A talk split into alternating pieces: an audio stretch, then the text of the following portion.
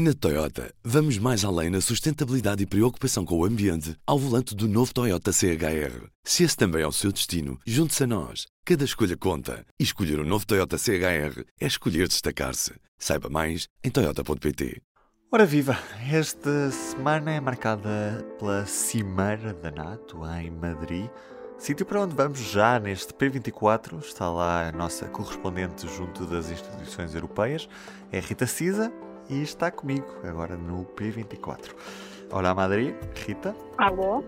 O que é que aconteceu para nesta terça-feira a Turquia ter mudado de opinião face à Suécia e à Finlândia que uh, são candidatas à adesão uh, à NATO? E esta quarta-feira serão oficialmente convidadas a integrar a, a NATO.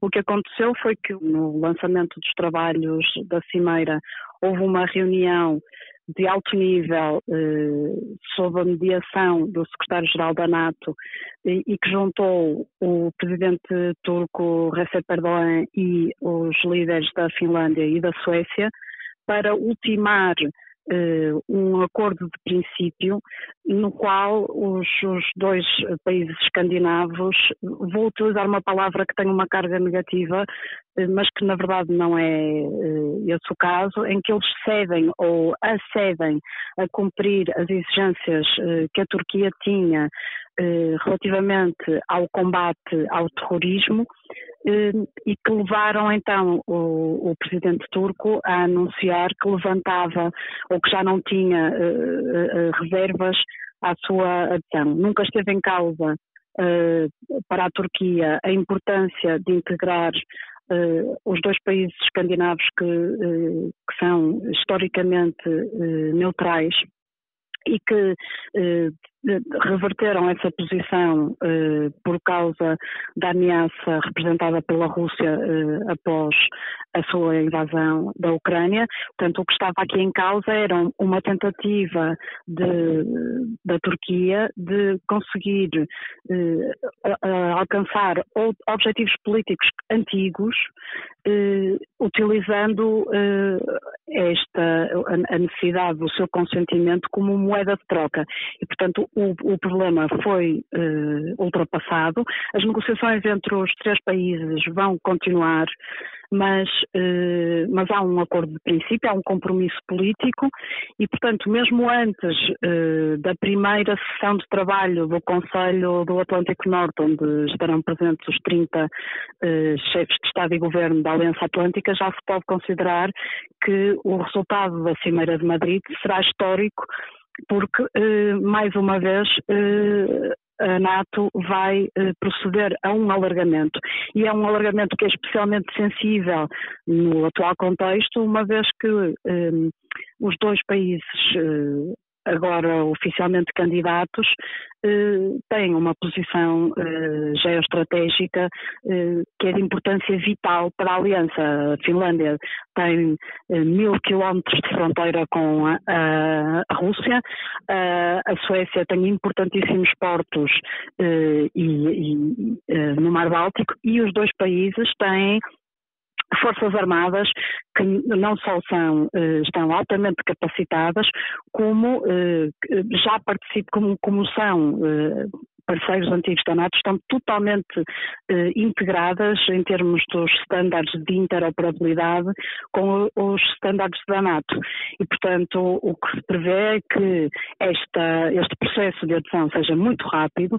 Eh, o secretário-geral da NATO, depois de anunciar o acordo de princípio, esteve a, a, a apontar os, os, próximos passos, né? portanto, oficialmente eh, eh, os dois países serão convidados a aderir à NATO pelos, pelos, pelos atuais membros eh, e depois abre-se um período de negociações que basicamente servirá para confirmar esta realidade de que as Forças Armadas da Suécia e da Finlândia estão perfeitamente apetrechadas eh, para eh, cumprir com os critérios eh, da NATO e também, muito importante, que os dois países têm uh, um compromisso de investimento e de despesas uh, militares uh, que já bate no, no compromisso da NATO dos 2% do produto interno bruto e, portanto, uhum. Depois essa decisão será confirmada e ratificada em todos os parlamentos eh, dos eh, atuais membros da, da, NATO, incluindo já a Turquia, que, eh, que já não terá nenhum problema a levantar a essa adesão. Uhum.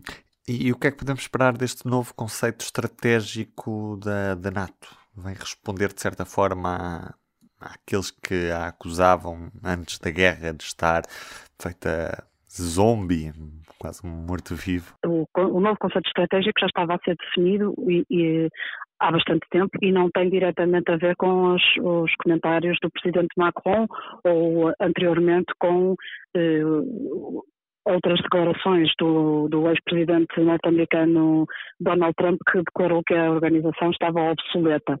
Hum, na verdade, o que acontece é que o conceito estratégico, que é uma espécie de um guião, um guia, de, um guia político e militar eh, para a ação eh, da NATO, eh, são documentos de longo prazo. Que, que, vigoram durante décadas.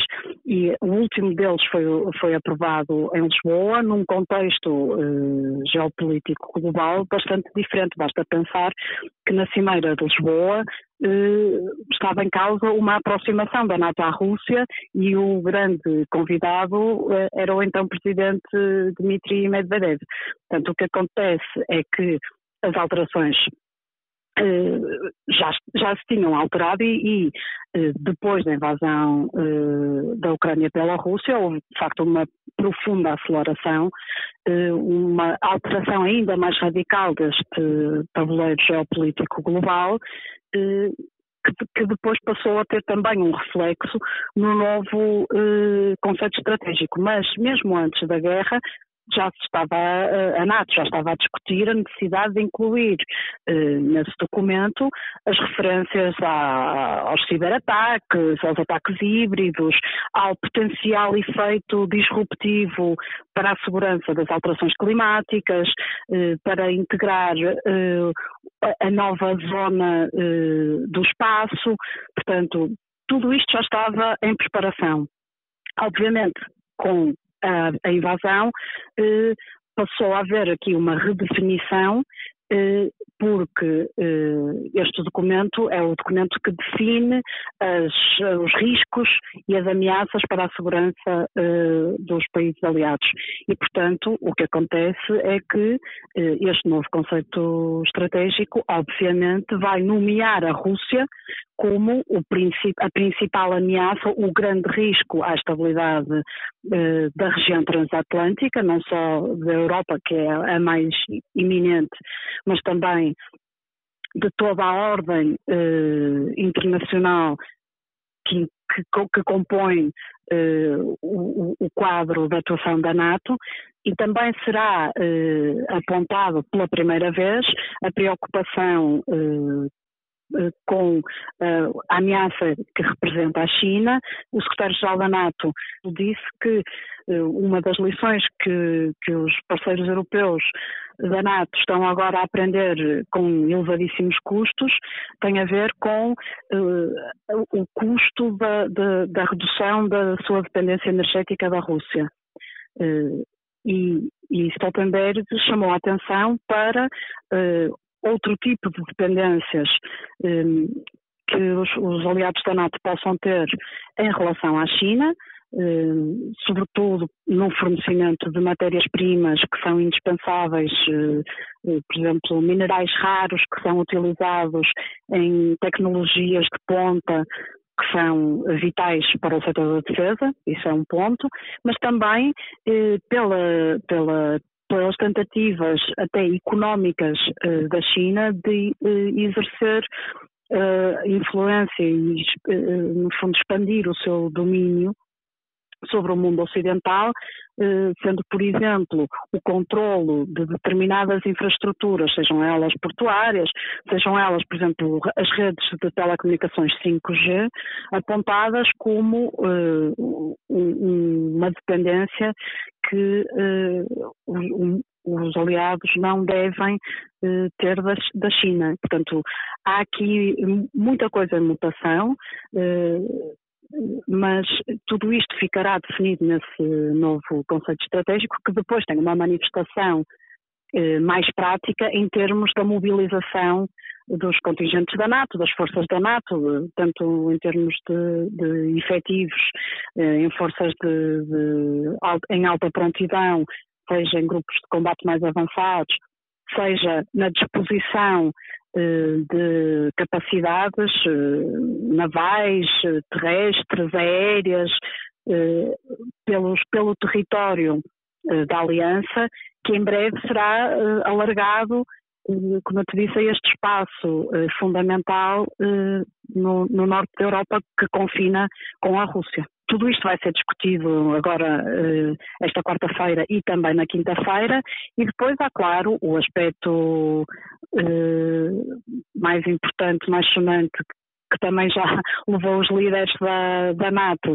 a fazerem uma reunião extraordinária em Bruxelas eh, em março deste ano, que tem a ver com a manifestação do apoio incondicional à Ucrânia eh, e a reafirmação por parte de todos de que este conflito aberto pela Rússia é um conflito que tem necessariamente que que a, que a Ucrânia não pode perder e que a Rússia não pode ganhar, porque esse seria um cenário catastrófico em termos de estabilidade e de riscos eh, para o espaço da NATO. Obrigado, um beijinho, bom trabalho nestes dias, obrigado. Tchau, tchau. igualmente. E é o grande destaque do público desta quarta-feira, a NATO que abre portas à Suécia e à Finlândia nesta Cimeira de Madrid que se desenvolve com uma guerra a leste na Ucrânia. Eu sou o Ruben Martins e do P24 é tudo por hoje.